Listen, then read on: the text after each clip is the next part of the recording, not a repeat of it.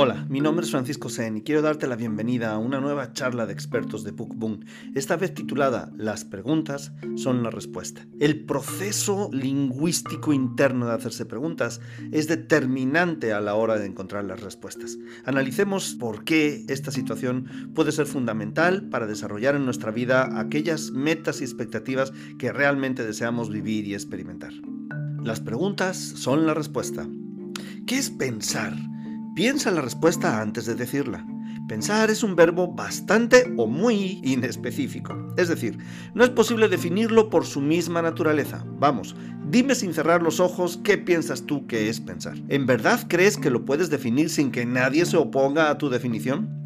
Sin embargo, los seres humanos tenemos la necesidad de definir los términos, ya sea que los entendamos o no. Si tratamos de definir la palabra o verbo pensar, una definición que escuché hace ya varios años puede ser bastante adecuada. Pensar es el arte de hacerse preguntas y responderlas, me contestó Anthony Robbins, mi maestro en aquella época. Y la palabra arte es utilizada con toda la intención por Anthony, porque hacer las preguntas correctas no es una ciencia, sino un proceso de creación constante y sistemático más parecido al arte que a ninguna otra cosa. Si en la vida buscamos respuestas, estas solo estarán disponibles después de la pregunta correcta. En la película Yo Robot, protagonizada por Will Smith y basada en el libro del mismo nombre de Isaac Asimov, un holograma no se cansa de decirle al protagonista que esa no es la pregunta correcta, detective. En la vida y en el trabajo obtenemos respuestas inadecuadas la mayor parte del tiempo. La razón fundamental es que hacemos las preguntas incorrectas. Tal vez, basado en el título de esta charla, esta no sea la charla más interesante para los seguidores de mis artículos, pero creo, sin lugar a duda, que podría ser la más importante. Aprender a hacer las preguntas correctas es el camino más rápido y eficaz a las respuestas correctas. Las preguntas logran tres cosas específicas en nuestro cerebro y mente. Uno, cambian inmediatamente aquello sobre lo que se enfoca la atención y al modificar el enfoque encontramos más significados y enriquecemos nuestro proceso de evaluación. La pregunta sistemáticamente repetida después de cierto tiempo por uno de los integrantes de una pareja ¿qué no me gusta de mi pareja? dirige nuestra atención de manera inmediata hacia aquellas cosas que no nos gustan y en ese preciso momento desearemos cambiarlas. Una pregunta así solo puede tener una respuesta de consecuencias desastrosas, pues ha dirigido nuestro enfoque a lo que produce rechazo, justo al contrario que cuando nos enamoramos al principio, momento en que todo nuestro enfoque estaba dirigido a las características atractivas de nuestra pareja. 2. Las preguntas cambian aquello que suprimimos. La percepción humana es el resultado de constantes supresiones de las cosas que suceden a nuestro alrededor. Piensa por un momento. Da un vistazo a tu alrededor y pregúntate, ¿hay en esta habitación algo que sea rojo?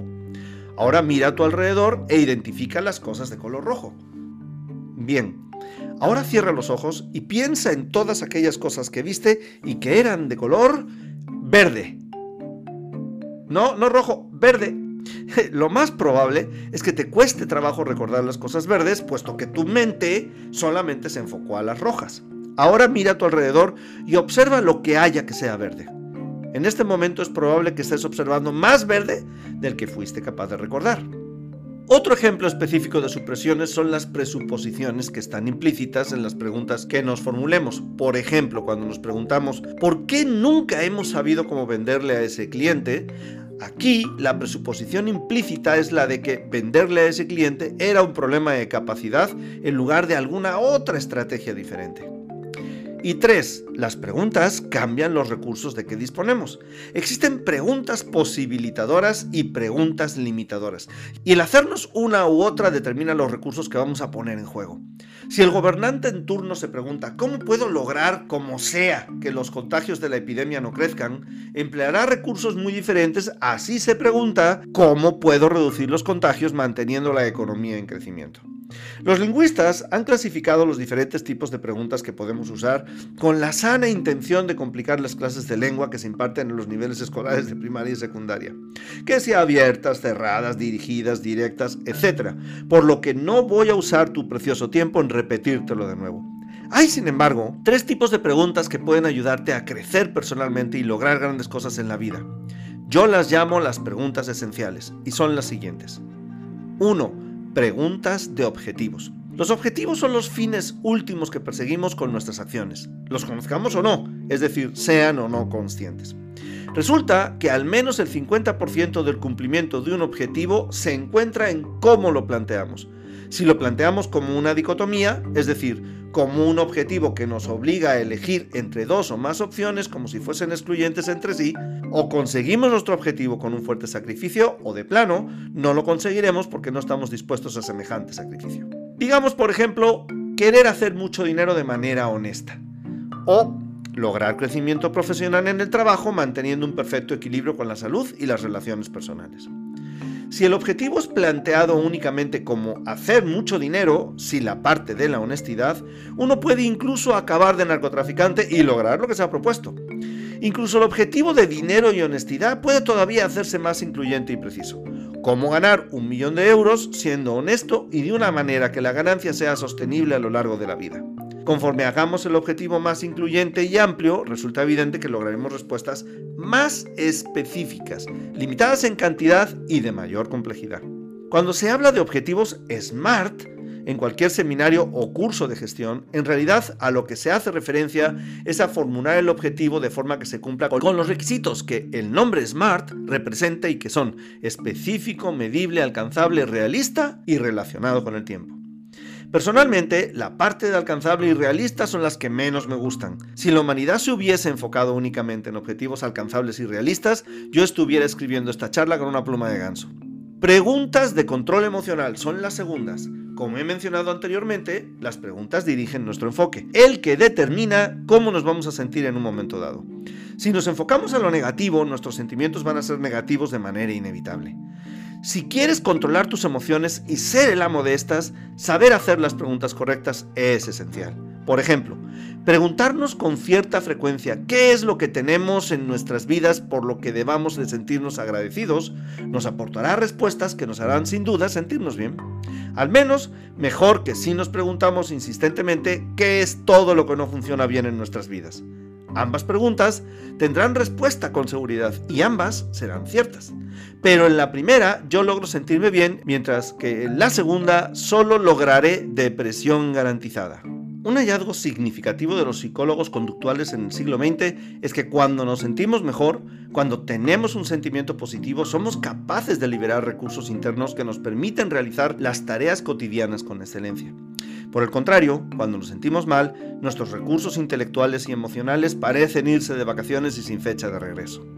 Por eso se dice que una mala decisión puede llevar a otra mala decisión, a menos, claro está, que cambiemos la forma en cómo nos sentimos antes de seguir tomando decisiones. Y tres, las que yo llamo preguntas existenciales. ¿Nunca te has preguntado algo profundo como, por ejemplo, ¿quién soy? ¿O qué hago aquí? ¿O cuál es el propósito de la vida? Preguntas sencillas, sin duda, que por supuesto no a todo el mundo interesan. Aunque son preguntas que probablemente no tengan una respuesta definida, nos ayudan a plantearnos qué hacer con el único momento del que gozamos y que es el ahora, y con el único lugar que tenemos disponible y que es aquí. En la película Guía de un autoestopista intergaláctico se explora la respuesta a la gran pregunta de la vida, el universo y el todo. Dos sabios formulan la gran pregunta al ordenador más potente construido hasta ese momento, que les pide que regresen en 7 millones y medio de años para recibir la respuesta. 7 millones y medio de años después, los mismos sabios se presentan ante el ordenador a recibir la respuesta a la gran pregunta. El ordenador, sin inmutarse, pues lógico, es un ordenador, les contesta que la respuesta a la gran pregunta es 42. Los sabios, junto con el resto de la humanidad que se había congregado ante tal revelación, muestran atónitos su sorpresa ante una respuesta imposible de ser entendida ni procesada.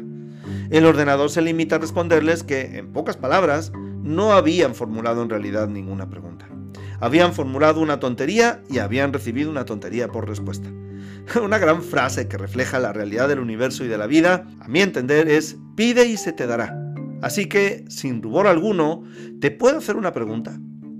Si hubiese algo en esta conversación que hubiese representado para ti una revelación o un descubrimiento útil para hacer tu vida un poco mejor, al menos, ¿qué sería? Verás, estamos viviendo una época de grandes retos que requieren mejores y diferentes respuestas a las que nos dábamos cuando nos hacíamos las preguntas de antes. Pero estas, las grandes, diferentes y mejores respuestas, no vendrán a menos que formulemos mejores y diferentes preguntas. Y si las formulamos, si somos capaces de hacernos las preguntas correctas, puedes estar seguro de que las respuestas correctas llegarán en el momento correcto y de la forma correcta. Y tal vez, efectivamente, las preguntas sean la respuesta. Muchas gracias por haber formado parte de esta conversación. Mi nombre es Francisco Sen y quiero poner a tu disposición todos los recursos que he ido desarrollando a lo largo de mi vida profesional. Mi sitio web es franciscocáceresen.com en el cual podrás encontrar muchos otros artículos al respecto de lo que significa desarrollo y crecimiento personal y formas de contacto a través de las cuales espero poder serte de utilidad para que logres alcanzar los grandes propósitos y objetivos que con toda seguridad has planteado para tu vida. Muchas gracias.